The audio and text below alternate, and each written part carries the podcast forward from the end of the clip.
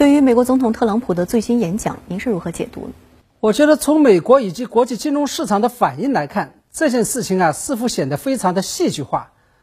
由于此前国务卿蓬佩奥已经向国会提交了报告，对香港做了不再享有高度自治的政治定性，再加上特朗普本人高调宣布，在中国通过涉港国安立法决议之后，他将举行一场记者会，直接宣布对中方强而有力的反制措施。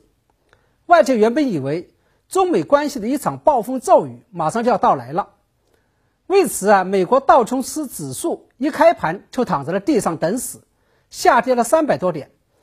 然而，在特朗普开完记者会之后，道琼斯指数却一个鲤鱼打挺，从地上翻身而起，收复了早段的跌幅。标普五百与纳斯达克指数甚至还录得了不错的涨幅。同时，离岸人民币对美元也录得了非常强劲的反弹。这背后的原因就在于。特朗普的政策宣示中，不仅没有原本外界预计中的取消港币与美元自由兑换制度等所谓的重磅级的杀招，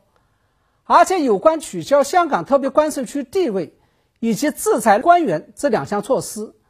也仅仅是启动了相关的程序，并没有立即实施。于是，美国以及国际金融市场就认为，